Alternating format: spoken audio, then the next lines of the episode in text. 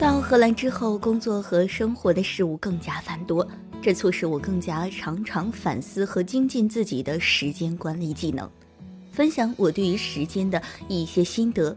这些技能确实让我从可能的焦虑中释放出来，更多的能去享受当下的工作与生活。很多人都在学习时间管理，那么时间管理的实际操作第一步是什么？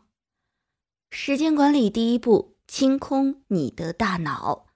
如果你觉得自己的生活和工作有太多的事情需要处理，日程表和待办的清单都特别的满，脑子里还有一大堆事物没有写下来，那么你可能需要了解如何才能掌控自己的时间。有可能你的日历密密麻麻，每天只是把当天没做完的事物平移到下一天，而实际上待办事务并没有减少太多。这样的你其实是代办事务的奴隶，而非主人。有一个做法可以让你开始翻身做主人，那就是管理时间的第一步：收集你的所有事物到一个地方。请注意，只能收集到一个地方，这是你所有事物的收件箱。这样的好处是，你可以完完全全清空你的大脑，减少焦虑。这也非常符合易效能行动三角形：收集、排程、执行的第一步。收集，在易效能时间管理线下课程，有整块的专注时间、清空大脑的环节。收集清空所有想法和事物后，瞬间有卸担千斤的轻松感。那是不是日历就没有用了呢？不是，日历上。只封当天必须发生的、有固定起始时间和结束时间的事物。日历就像对自我的承诺，承诺必须完成的事物。有人会用不同的工具记录不同类型的事物。我刚开始的时候也是这样，但是效果并不好。多个工具会增加你收集和定期处理所收集事物的效率，所以如果可以的话。我推荐用一个工具来收集你生活工作的所有事物。当然，我也理解有些朋友的确没有办法把工作事务记到自己的工具上，但推荐你迈出步伐，开始尝试。这是开始时间管理实际操作的第一步。收集之后，常常有人提到自己有拖延症，怎么办呢？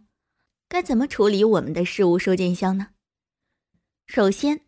什么人容易有拖延症？越聪明的、想象力越丰富的人越容易有拖延症。为什么？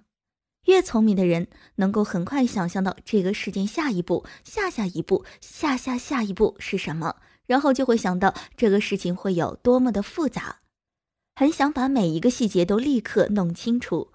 然后呢，你可能就会选择先去玩会儿游戏、刷会儿朋友圈，过一会儿再继续想这个复杂的事情。这样一来，这个事情就被拖延下来了。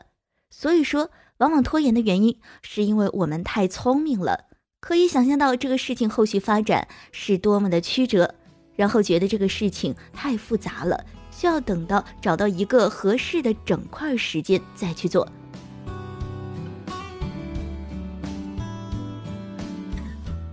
看完朋友圈之后，发现已经很晚了。也没有精力再做这件事情了，但是又不甘心结束这一天。之后的好多天，你再也没有找到一个整块的时间去做这件事情，而且心里也因为拖延产生的压力也越来越大，进而越来越觉得这件事情很难。你有没有这样的经历呢？通过下一步行动来告别拖延症。对于逃避和拖延。其实有一种解决办法，那就是通过下一步行动。回忆一下，当你在做一件事情的时候，是不是比起当你在想象这件事情的时候要踏实一些，会有一种压力释放的感觉？当你采取行动的时候，你就将这件事情往前推进了一小步，这样可以增加你的信心，让你更加有动力。那么，如何进行下一步行动？举个实际的例子，我和我先生前段时间要安排一个去日本的十天的旅行，你可能也需要在今年出游，这或许对你有启发。安排一个十日境外自助游，对于有些朋友来说，听上去可能是一个很大的工程。确实想让人先去刷会儿朋友圈，再来思考这件事儿。但是，如果我们先停止思考这件事是不是很复杂，而是着眼于去将这个项目分解到你心甘情愿的一个一个小步骤，你就会马上知道现在可以做些什么，让这个项目向前推进。我的第一个步骤就是新建了一个清单，在上面写出我能想到的日本旅行所需要的所有的东西，比如出游日期、签证、公司请假、机票、住宿、游玩项目，然后和我先生一起分配好谁负责哪个部分的安排。现在就完成了小小的第一步，心里特别开心，项目终于向前推进了。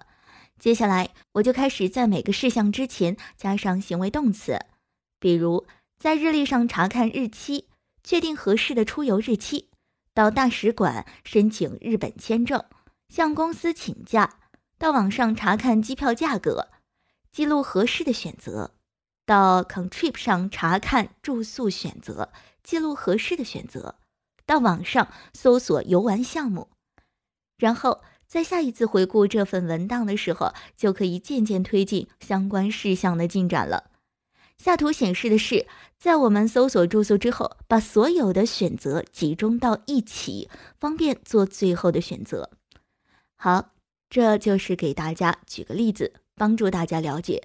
下一步可以是一个非常小的行为，这样分解下来，其实你会发现，不论问题多大、多严峻。即使看上去不能一下子就解决，但是你总可以往解决他们的方向迈出小小的一步，这就足以消除你对问题本身的恐惧。